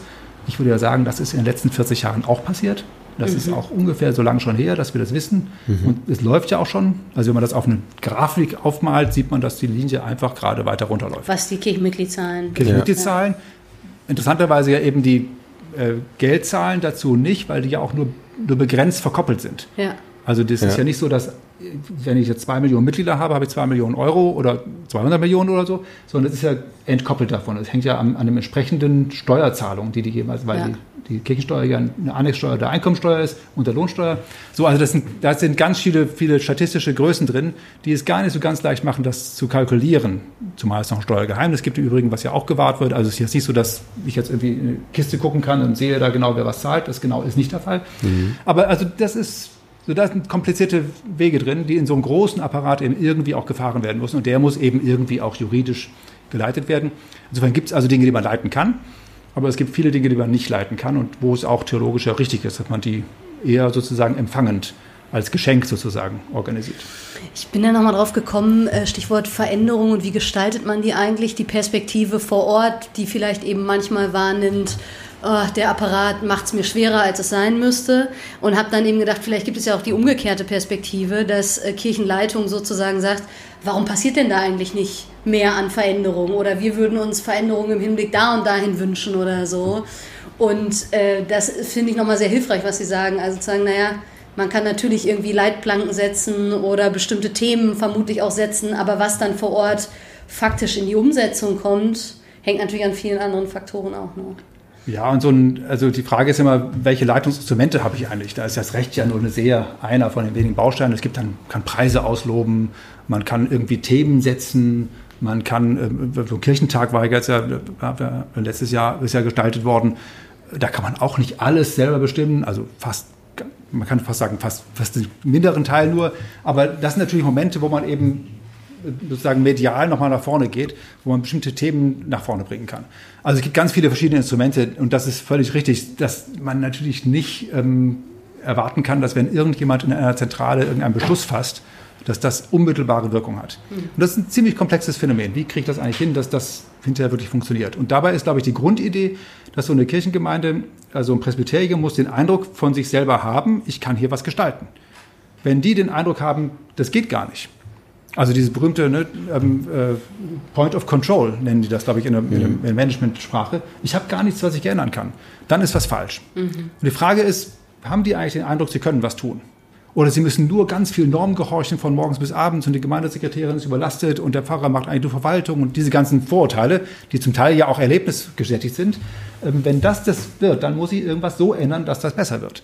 Also und da gibt es auch ein Thema von Vertrauen und Misstrauen. Glaubt so eine Zentrale eigentlich? Und die Zentrale kann die Kirchengemeinde sein mit ihren Gruppen und Kreisen. Die kann der Kirchenkreis sein als Kreiszentralvorstand mit seinen entsprechenden Gemeinden. Die haben ja auch Aufsichtsfunktionen, setzen auch Recht. Ähm, oder eben eine Landeskirche in der Metaebene dann. Ähm, trauen wir denen eigentlich zu, das selber zu entscheiden? So, und dabei ist natürlich das, was wir ganz am Anfang mit dem Recht, ne? vertraue ich dem, achte ich das? Wenn mein Eindruck würde, sein würde, die Kirchengemeinden haben eigentlich gar kein Interesse, sich ans Recht zu halten. Dann habe ich zwei Varianten. Ich erziehe die, jetzt in Anführungsstrichen mitgesprochen, erziehe die dazu, dass sie rechtstreu sind und rechts halten. Oder ich fahre das Recht so weit runter, dass sie es gar nicht mehr müssen. So, Recht runterfahren habe ich Grenzen, weil es gibt ja auch mal staatliches Recht, Stichwort Straßenverkehrsordnung, Arbeitsrecht, Mutterschutz, tausend Themen, also ähm, die ich gar nicht runterfahren kann. Also das ist, glaube ich, eine spannende Frage. Wie kann ich die, können die einzelnen Einheiten, die aktiv sein sollen, so kreativ und so professionell gestaltet sein, dass sie das eben gut hinkriegen. Und dafür muss ich ihnen Freiraum schaffen und Ermutigung. Ähm, so, also das Kirchenrecht ist im Kern ja hinterher nur noch die Form, in der sich diese Gemeinschaft all derer, die da zusammenwirken, darüber verständigt, wie, was man eigentlich verantworten will. Und wie man eigentlich das, was man theologisch verantworten will, also ne, scharf gesprochen in der Gemeinschaft der Getauften auf die Verheißung der Gegenwart Gottes hin darüber verständigt, welches kirchliche Handeln verantwortet werden soll. Also wenn ich das hinkriege, ähm, dass diese Verantwortungsgemeinschaft funktioniert und zwar in bestimmten Grenzen und Regeln, dann haben wir ganz viel gewonnen. Und dabei ist natürlich Pluralität immer auch ein Hinderungsgrund, weil das eben der Einheit ein Stück weit entgegensteht. Also die einen finden eben die Segnung von homosexuellen Paaren richtig und die anderen finden sie nur erträglich oder sogar falsch. Wie kriege ich das in einer Kirche gemeinschaftlich hin? Manche sagen, das ist das entscheidende Größen, die anderen sagen, das ist ein ethischer Nebenbaustein. So, wie kriegt man das vermittelt? Ohne in einen Populismus zu fallen und zu sagen, die anderen sind eben falsch. Denn das wäre gefährlich. So, ähm, Haben Sie da eine Antwort drauf? Oder ist das eine ewige Suche nach der Antwort? Ich glaube, das bleibt ein Stück weit eine ewige Suche, aber man kann diese ewige Suche ja intelligent und ähm, empathisch vielleicht beides mhm. ähm, gestalten. Das aber und muss man ja auch, denn man trifft ja Entscheidungen. Ja, also genau. irgend, irgend, genau. jetzt in dem Selbst konkreten Beispiel, irgendeiner ja dieser Parteien in Anführungsstrichen. Genau, das war der Baustein aus Matthäus 25, ja. Handel unterlassen. Ja. Also in der Tat, man muss, man muss sich irgendwas tun. Und es gibt natürlich auch eine Weltentwicklung, da haben Leute immer Angst, dass man zeitgeistlich wird oder dass man gar nicht mehr richtig weiß, wo man eigentlich selber steht. Man muss auch eine Meinung haben. Ja, also, aber die Antwort muss heißen, viel Professionalität, viel Geduld, aber immer auch darauf achten, dass man, das gefährliche Niveau heißt, Wort heißt Niveau, dass man das sprachliche und das fachliche Niveau sozusagen immer auch schön hochhält, sozusagen. Was jeder von uns, wenn ich jetzt sowas sage, dann kann jeder sofort kommen und sagen, der Conning hat das falsch gemacht, das hat er nicht richtig verstanden, da hat er einen Fehler gemacht. Das gibt es natürlich auch alles. Ja?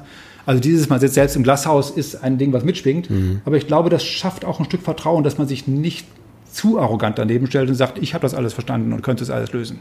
Ich glaube aber auch, dass die Variante, wir wissen das alles gar nicht, auch ein bisschen zu wenig ist. Wir mhm. wissen schon eine ganze Menge und letztlich können wir eben, wie gerade ja gesagt, nicht einfach nichts tun. So. Ja. So, also uns wird auch Bereiche geben, wo man sich streitet, wo man sich möglicherweise sogar auch für eine Zeit verschiedene Wege geht. Mhm. Wie ganz am Anfang gesagt.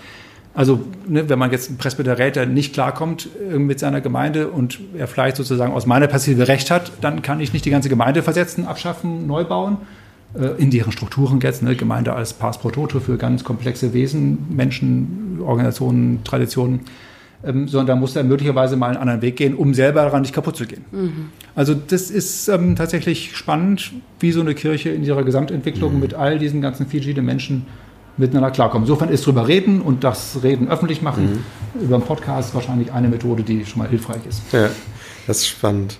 Also wenn wir in diesem Golden Circle bleiben, dann hatten wir das Why, Kirchenrecht und Verwaltung auch als Dienende und wir wollen ja den Auftrag.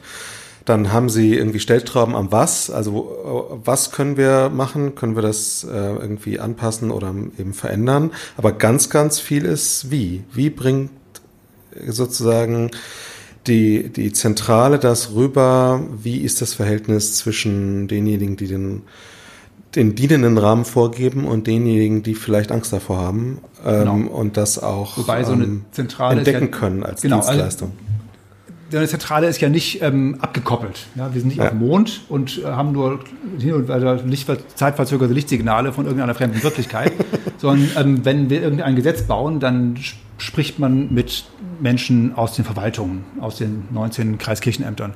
Man spricht mit 27 Superintendentinnen und Superintendenten. Man spricht mit ähm, Ausschüssen, die ja in unserer Struktur intelligenterweise mhm. vorgegeben sind. Ja. Da gibt es eine Synode, das ist ja ein großes Sounding Board, würde man im Change-Sprache sagen.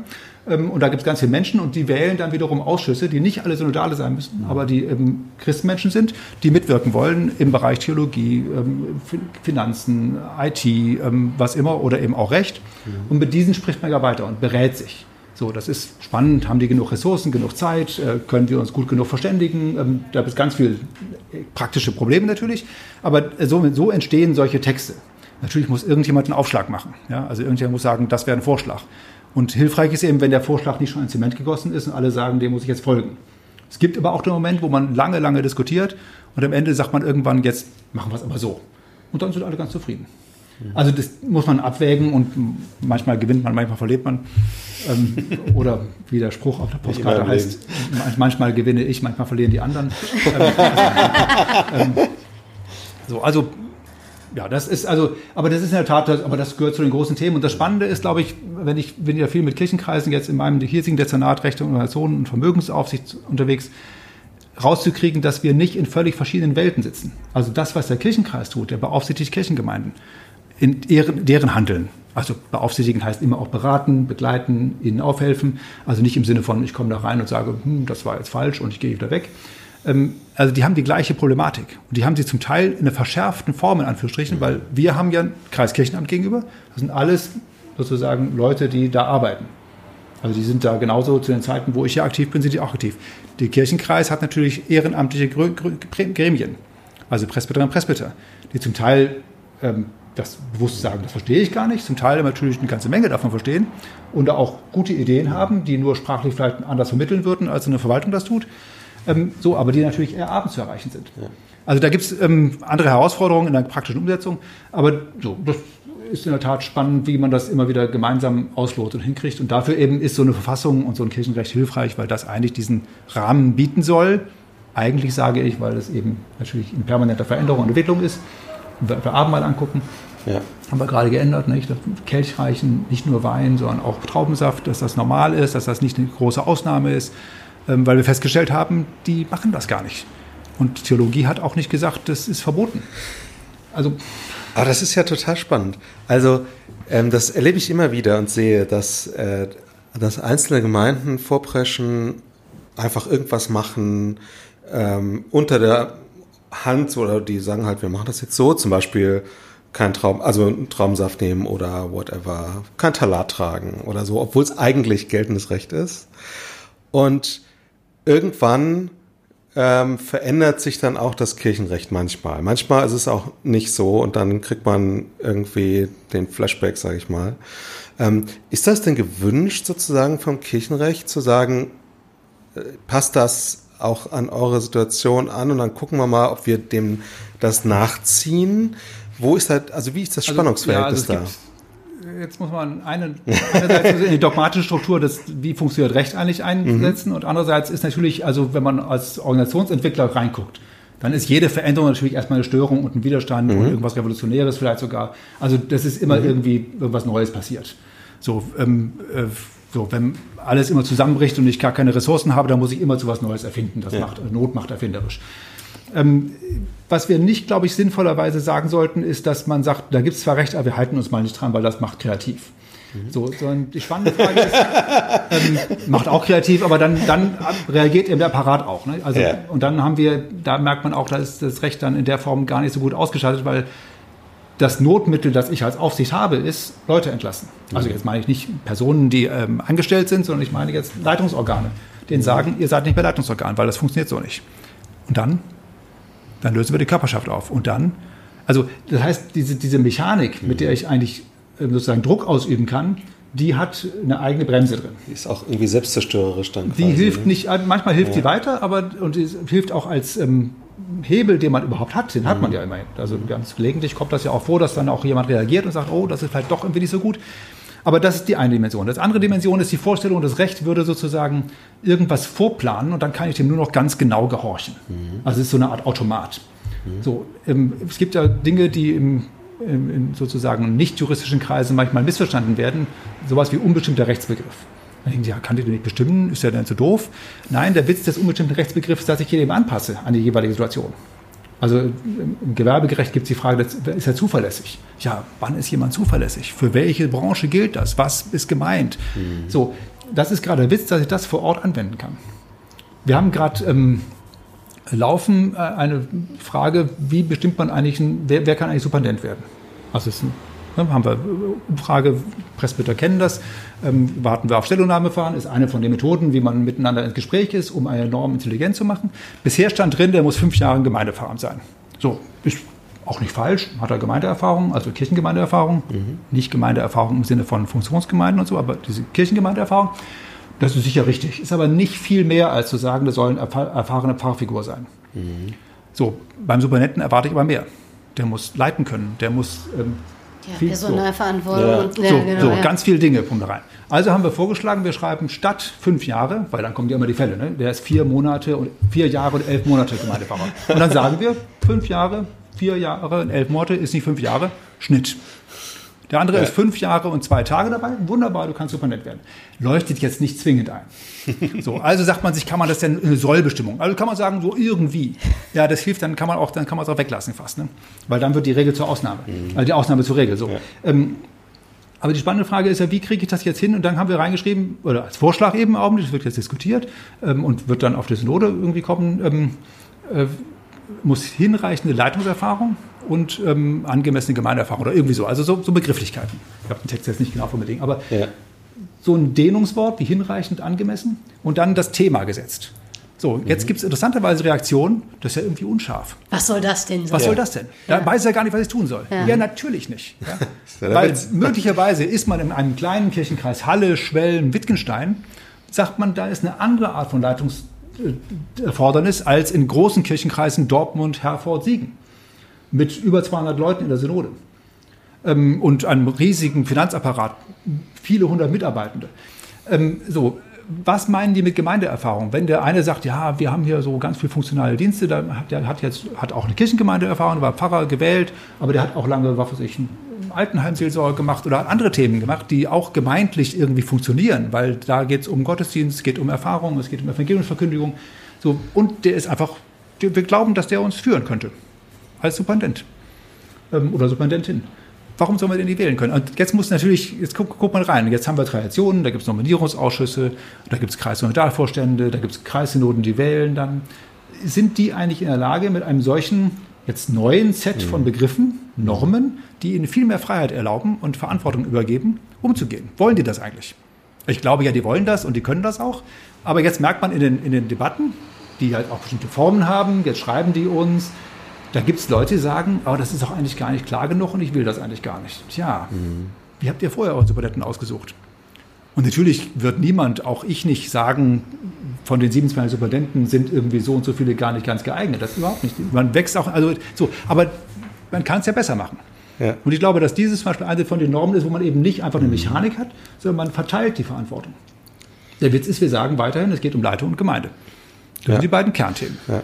Und man lässt natürlich den Menschen vor Ort die äh, oder überlässt ihnen in gewisser Weise die Einschätzung, was hier eben verantwortlich, so. angemessen und so weiter ist. Haben die ja bisher auch gemacht. Ja. ja. Streng genommen, stand nur so drin. Ja, so, aber das formale Kriterium fünf Jahre, das gibt einem eine mhm. Scheinsicherheit. Ähm, so, das ist so ein Punkt, wo ich mhm. eben sagen würde, wie, wie balanciert man das? Also da gibt das Recht eben dogmatisch Instrumente, gibt noch Ermessen, gibt noch viele andere mhm. Instrumente, mit denen man das gestalten kann. Also ein ähm, Modus wäre ja auch noch Comply or Explain. Also ähm, entweder sie halten sich dran mhm. oder sie erklären, warum sie sich nicht dran erhalten. Mhm. Das wäre zum Beispiel so ein Vorschlag ja. jetzt beim Bereich Abendmahl. Ja. Also im Bereich theologisches, theologienahes mhm. Recht, also ähm, Lebensordnung würde man sonst sagen. Ja, genau.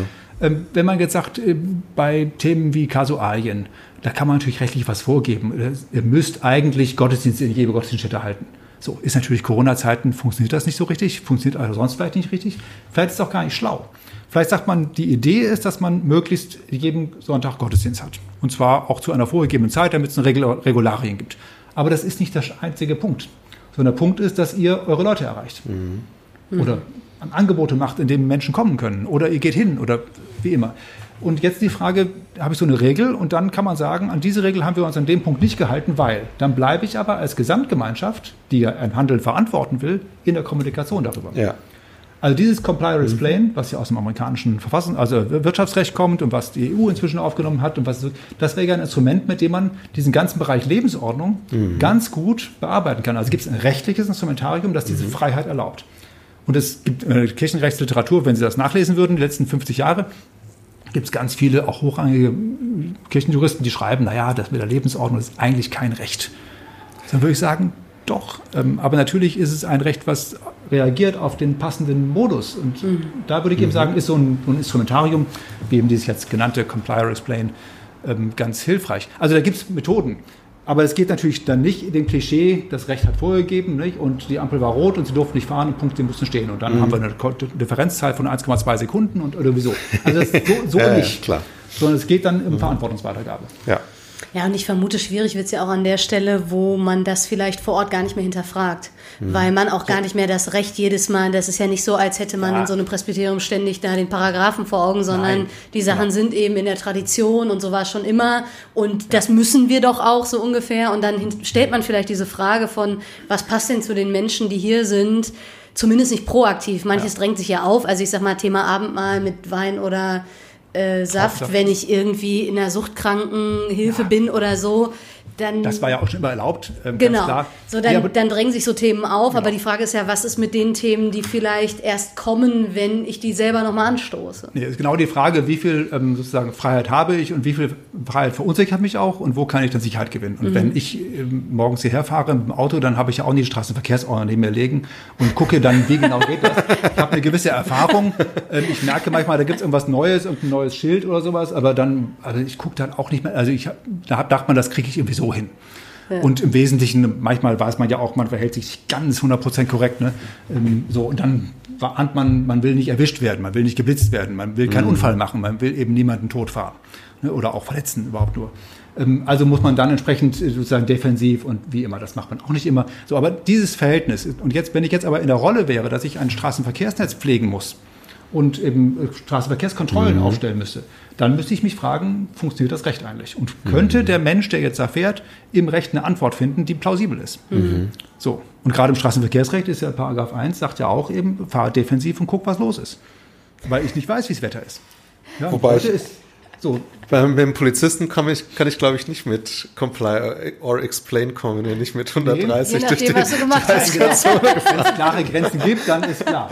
Aber ja. wenn, wenn die Witterung, je nachdem wie die war, das ist entscheidend für die Geschwindigkeit. Ja, Nebel, Nässe, Hitze. Ja. Ähm, so, das muss ich selber, als der verantwortliche Fahrer, muss das selber hinkriegen. Mhm. Ja.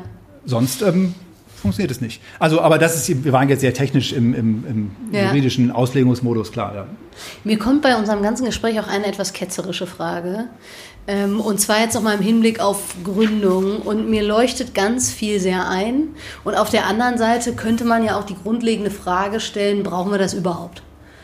Also wofür in Anführungsstrichen gibt es denn eine, eine, evangelische Landeskirche, die sich so organisiert, wie sie das tut und mit der Tradition und so weiter? Wäre uns nicht geholfen, wenn wir einen klaren Schnitt ziehen und sagen, so wir tun jetzt mal alles irgendwie weg. genau alles weg und dann haben wir noch mal die Freiheit und können auch ohne den ganzen die Altlasten und wer weiß ja. was, vielleicht auch ohne manche gute Erfahrungen, okay.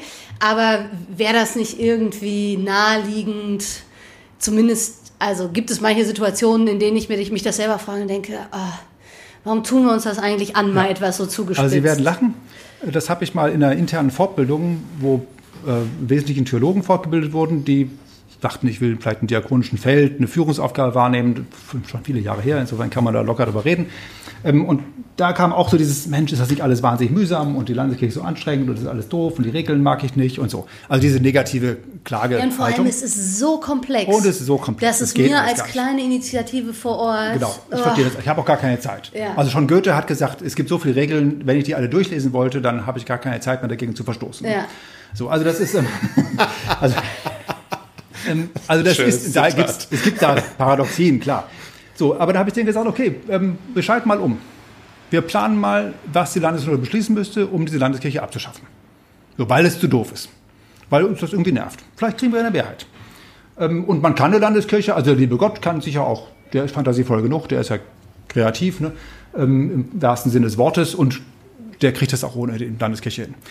Dann ist natürlich sofort klar, Jetzt gibt es ganz viele Lampen gehen an. Erstmal ist das natürlich eine vollständige Mindset-Veränderung. Also alle sagen, hä, was hat er jetzt gesagt? Was soll das? Und das geht da gar nicht. ähm, so, warum geht es nicht? Also das heißt ja nicht, dass ich nichts tun soll. Ne? Aber ich merke natürlich sofort, dann würden andere diesen Raum, den wir freigeben, besetzen. So, also markttechnisch sozusagen, nicht? Also, oder evolutiv so. Dann ist allen klar, das dauert ganz schön lange. Also äh, salopp gesagt, bis die letzte Paarwitwe tot ist. Nicht? Also die Versorgungspflichten weg sind in der finanziellen Seite bis wir alle Verträge aufgelöst haben, bis wir alle Darlehen zurückgezahlt haben, das sind mal ungefähr 100 Jahre. So, also das ist die Bremsspur, die man hat mit so einem Apparat, den man geerbt hat. Den haben wir ja alle drei nicht erfunden, ich auch nicht. Ja? Ähm, so, jetzt, also man ahnt, man kann nicht einfach aussteigen. So, jetzt muss man fragen, wie gestalte ich es denn? Und wie schnell kann ich es gestalten? Da gibt es natürlich Varianten, die härter und weniger hart sind. Die englische Kirche hat ja mit ihren ganzen ähm, Ideen von Mission Shaped Church ähm, auch den Set deutlich hingesetzt auf den Auftrag und dann gesagt, wir müssen was Zweites organisieren. So, wir müssen die Beschleunigung der Veränderungen in Gang bringen. So, und das ist, glaube ich, etwas, was, wofür wir heute relativ selbstverständliches Bewusstsein haben, dass diese Veränderung laufen muss. Aber also die, ich finde die Frage sinnvoll, kann man auch ganz anders. Und deswegen habe ich die damals auch gestellt, sozusagen auch didaktisch, aber schon auch nicht völlig unernst. Also mhm. natürlich muss man sich überlegen, braucht es das eigentlich? Eine Frage, die ich, seit ich für so ein Landeskirchenamt arbeite, habe, ist, ähm, umgekehrt gefragt, wenn uns niemand mehr braucht, dann wird es irgendwie ganz gruselig. So, dann werden Kirchengemeinden, die es vielleicht noch weiter gibt, vielleicht auch Kirchenkreise, die es vielleicht gibt, oder irgendwelche Initiativen, Stiftungen, keine Ahnung, die werden sagen, warum brauchen wir eigentlich, müssen wir da eigentlich für so und so viele Millionen Personalkosten so eine Zentrale unterhalten? Was soll das eigentlich? So, das ist ja schon eine Frage. Das heißt, wir müssen schon einen, einen, einen Mehrwert produzieren, mhm. ähm, etwas technisch gesprochen. Ähm, das finde ich eine nicht, nicht falsche Fragestellung. Die müssen wir machen. Und die kriegt man raus, wenn man genau die Frage so stellt, wie Sie gerade gemacht haben, braucht es das eigentlich? Ähm, also es klärt. Ähm, der einfache Ausstieg ist, glaube ich, dann, wenn man dann näher reinguckt, nicht die praktische Frage. Und das sage ich jetzt nicht, weil mein Job dann weg wäre. Ne? Das, ähm, wenn, das ist eine zweite Frage, das ist ein anderes Problem. Aber ähm, also das ist tatsächlich nicht ganz einfach. Und ich glaube auch nicht, dass es sinnvoll ist. Also viele haben ja für Landeskirchenamt immer LKA gleich lange keine Antwort. Ich sage immer LKA, ja, also diese behördliche Muster. Und wir sind aber inzwischen ziemlich klar, dass wir aus dieser preußischen Verwaltungsbehörde raus wollen. Das ist, das ist aber ein langer Weg. So, ich sage immer, LKA heißt leuchtend klare Augen. Wir können hingucken, dürfen wir auch. Ne? So. Und dann gibt es ja noch weitere Formen, wenn Juristen sind ja Wortverdreher und man kann auch Buchstaben verdrehen. Ähm, wenn das Wort Landeskirchenamt, wenn man die Buchstaben ordentlich schüttelt, dann kommen ja lustige Sachen raus. Ähm, ja, das ist, das müssen Sie nochmal, was war das alles? Also einmal war das ähm, Stehen im Ackerland. Also, also Landeskirchenamt wird zu quasi. stehen Wenn man die Worte, ja. die Buchstaben anders ja. sortiert, kann man Stehen im Ackerland formulieren. Also man steht mit den Füßen wirklich da, wo es hingeht. Man muss wirklich hart arbeiten. So, das ist dieses Bild. Man kann natürlich auch den Gottesacker, das ist dann mehr Friedhofswesen und so, aber gut. Ähm, dann kann man sagen, achtsam reden, inklu, inklu, inkel, inkel, also das Mehrbuchstaben ist da nicht, usive fällt dann raus. Also achtsam reden, ähm, was immer richtig ist.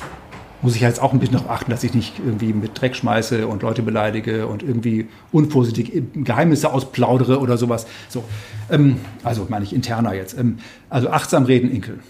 Und dann gibt es noch schön ähm, Rechnen mit Skandal, was leider auch immer wieder richtig ist. Also ne, Rechnungsprüfung merkt, da war was falsch oder es gibt Missbrauchsfälle, also ernste Vergehen, ja. Die ja bei zwei Millionen Mitgliedern und 6000 Presbytern irgendwie immer auch mal vorkommen. Und da kann man nicht sagen, das ignorieren wir einfach, sondern wir müssen gucken, wie wir mit diesem statistischen Risiko so umgehen, dass es ähm, dass wir damit das beherrschen, also dass, dass damit umgehen können. Denn umgehen können wir es nicht. Also ähm, wir kann natürlich, also jetzt beim Thema sexuellen Missbrauch kann man natürlich entsprechende Vorgaben machen und kann versuchen zu sagen, wir wollen Täter unfreundlich sein und das tun wir ja auch und zwar seit 30 Jahren, das ist nicht neu. Aber da kann man permanent professionell besser werden. Also Rechnen mit Skandal ist ein wichtiger Punkt, den kann man auch aus den Buchstaben Landeskirchen anbieten. Und das letzte und einfachste wäre Dienst klar machen. Und das fand ich immer ganz schön, dass diese verschiedenen Versionen gibt. Also ähm, äh, stehen im Ackerland, achtsam reden, Inkel äh, Dienst klar machen und rechnen mit Skandal. Und das bildet auch ungefähr das ab, was so eine zentrale landeskirchliche Stelle ähm, eben leisten soll ja. für mhm. das Feld der 400 so und so viele Gemeinden. Und möglicherweise auch darüber hinaus, weil es gibt ja viele, viele Partner im staatlichen Wesen, im Bauwesen, im, äh, haben ja, sind ja nicht isoliert plötzlich, so dass wir auf einer einsamen Insel wären, ähm, sondern wir sind ja in ganz vielen Kontakten. Ähm, und wenn ich sage wir, dann bin ich da wirklich nur Beobachter. Also die, die, diese Arbeit wird ja in ganz vielen Schultern geleistet. So wie so eine Norm eben durch ganz viele Abfragen und Umfragen entsteht. Ja. Also das ist dieses Feld. Aber das fand ich nochmal ganz ähm, schön, dass man als mhm. Wortverdreher dann zum Buchstabenverdreher, dann kann man sowas zum, finden. Zum Buchsta Buchstabenverbuchsler. Nee, wie, wie hieß das beim, beim Wegstabenverbuchsler. Ja, genau. Die, die Wegstabenverbuchsler. Man kann auch sagen Anagramm, aber das ist ja, dann das, griechisch. Ja. Wenn ich jetzt die Perspektive drehe, also wir stellen uns vor, ich möchte meinetwegen hier in Bielefeld oder sonst wo, ähm, fühle ich mich dazu berufen, irgendwie Gemeinde zu gründen ähm, und kann mich ja dann in gewisser Weise auch entscheiden, wo suche ich denn eine Nähe. Also organis äh, organisational, aber auch, ich sag mal, rein von der Tradition, das hängt bestimmt noch mit meiner eigenen zusammen, aber ähm, ich könnte ja, also macht ja einen Unterschied, ob ich schon mal beim Pfarrer vor Ort nachfrage, ist das eigentlich okay oder gucke, was sind da für Freikirchen oder was machen die Katholiken und so weiter. Was gäbe es denn für mich für gute Gründe zu sagen, ich möchte das eigentlich so landeskirchennah wie möglich machen? Also ich glaube, dass ähm, so eine Landeskirche eben einen doch großen Traditionsschatz an theologischem Nachdenken hat. Und eventuell auch an organisationalen Beziehungen. Also wenn wir Denkmalschutz haben, wir haben natürlich regelmäßige Treffen mit entsprechenden Professionalitätsgrößen aus Staat und äh, freien Stiftungswelten. Ja, aber wenn ich mir jetzt hier mein Ladenlokal miete, was interessiert mich der Denkmalschutz? Genau, so, möglicherweise gar nichts. Das war jetzt nur ein Beispiel Ja, ja. Für, für sozusagen institutionelles sozusagen Das Gefüge, Schlosscafé vielleicht? Was hilfreich sein kann. Nee, wenn man einfach einen Laden gründet, dann so. Dann tritt zum Beispiel eine spannende Frage auf, wie geht Widmung? Ähm, wie geht, also das ist jetzt kirchenrechtlich eine interessante Frage, ähm, die liegt jetzt nicht ganz nah, aber ähm, ne, Kirchen werden ja gewidmet und damit sind sie dem normalen Rechtsverkehr ein Stück weit entzogen. Also kann ich einfach verkaufen, gibt ein paar Regeln. Äh, Geht das auch bei Mietverhältnissen? Das ist äh, nicht ganz einfach zu beantworten. Ähm, also das sind aber, Was zum Beispiel schon spannend ist, weil ich glaube, den meisten auf so eine würde Frage diese kommt man Frage gar ja nicht. nicht kommen. Ja, genau. Genau. Ja. Also manchmal Spannend, kriegt man ja. natürlich auch Fragen, die man, auf die man die Antwort auch gar nicht braucht. Ähm, Das gibt's auch. ähm, Und das kann in dem Fall ja auch praktisch so sein, dass das gar nicht relevant wird. Äh, Das ist nämlich auch ein spannendes Feld. Sind diese großen Traditionskörper denn wirklich brauchbar im Sinne von, also es gibt natürlich auch manchmal Punkte, wo man sagt, das ist jetzt ein alter Zopf, den können wir jetzt auch abschneiden.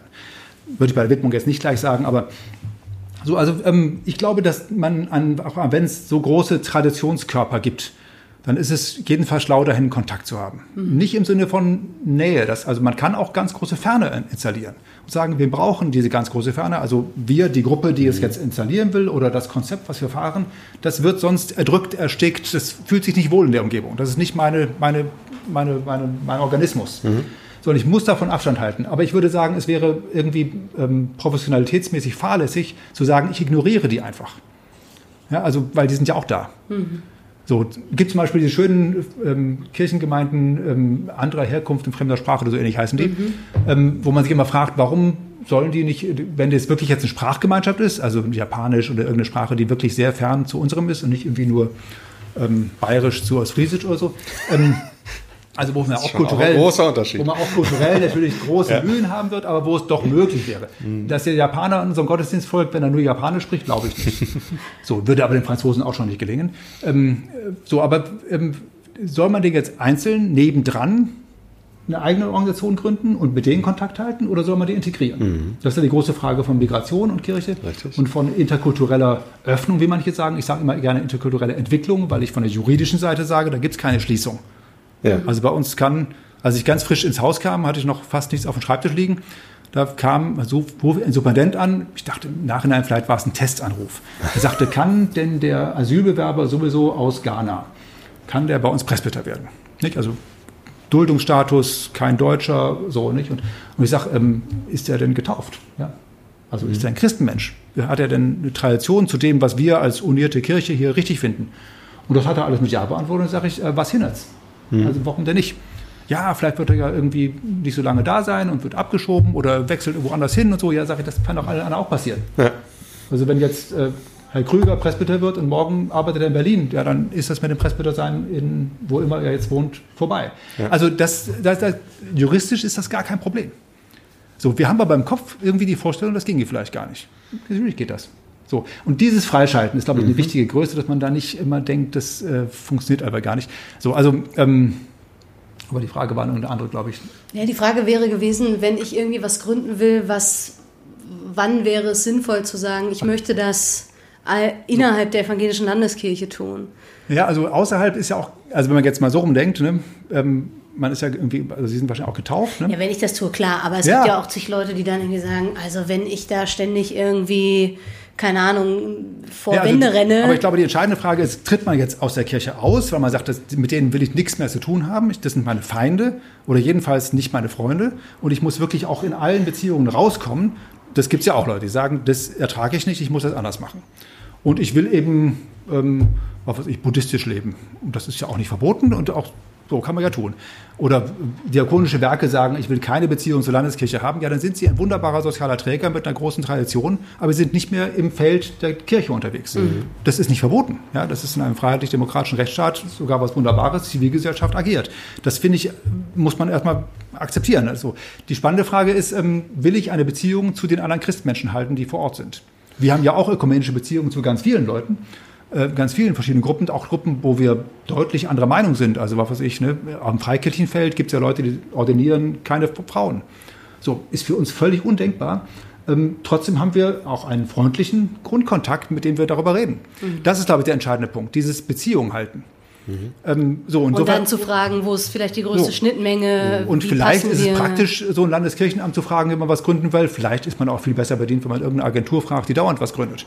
Ja, also Mhm. äh, so machen wir Mietverträge dauernd? ich jetzt nicht. Ne? Also, so, also es gibt ganz viele Professionalitätspunkte, die natürlich hier nicht ähm, sozusagen super äh, praktisch abrufbar sind. Ja. Es gibt bestimmte Dinge, die eben aber zum Teil eben auch hoch intern nur funktionieren. So, aber also ich glaube, die Grundidee ist einfach, dass man sagt, das ist ein Feld, in dem ganz viele andere auch unterwegs sind. Das ist ja immer so. Und mit denen will ich in Beziehung stehen. Ja. So, also das ist ja das berühmte bei, bei Emotion ja auch, ne, da, der CVM, der das eigentlich nicht wollte, Gemeinde, und da haben die sich ja weit aus dem Wie mache ich das eigentlich? Also das Kunststück ist, diesen Beziehungsabriss zu vermeiden ja. und in einem Entwicklungsfeld zu bleiben. Ja. So ähnlich wie vorhin bei der Frage, wie entwickelt sich Recht weiter. Natürlich gibt es Felder, wo das Recht dann hinterherläuft, wenn was schiefgelaufen ist und sagt, dann machen wir es vielleicht doch so, wie es schief ist. Schief ist jetzt richtig. Oder ich entwickle eben Dinge neu. So, aber das Grundstück in dieser, das ist wie bei Comply or Explain, ich bleibe in der Beziehung, ich bleibe in der Sache im Gespräch. Das ist, glaube ich, der Punkt, den, den ich sagen würde. Alles andere ist, kommt ganz drauf an, wie es jeweils ist. Also in ja. Hattingen-Witten ist es eben völlig anders zu organisieren als im Siegerland. Im Siegerland wieder anders als im Herforderland, wieder anders als in Steinfurt. Also die Menschen sind auch verschieden, die Traditionen sind auch ein bisschen kontingent, also zufällig. Da muss man gucken, passe ich da hin, klappt das da. Mhm. So. Vielen Dank. Ja, vielen, vielen sagen. Dank. Ich würde auch sagen, das ist eigentlich ein ganz gutes Schlusswort, ja. weil es äh, im Grunde genommen nochmal, wie ist das, fahr defensiv und äh, ja. achte auf die Umstände, also genau. im Sinne von, was ist passend in dem Kontext, in dem man so selber ist, ist und ja. äh, gleichzeitig aber sehr spannend ist nochmal eben wirklich auch an eine Tradition mit so einer Geschichte anzubinden und das aus Ihrer Perspektive. Vielen, vielen Dank. Ja, sehr gerne, hat mir Spaß gemacht. Ja. ja. Dann sagen wir bis in äh, ungefähr zwei Wochen und äh, freuen uns schon auf das, was dann kommt. Genau. Tschüss. Tschüss. Frische Theke. Der Podcast von FreshX.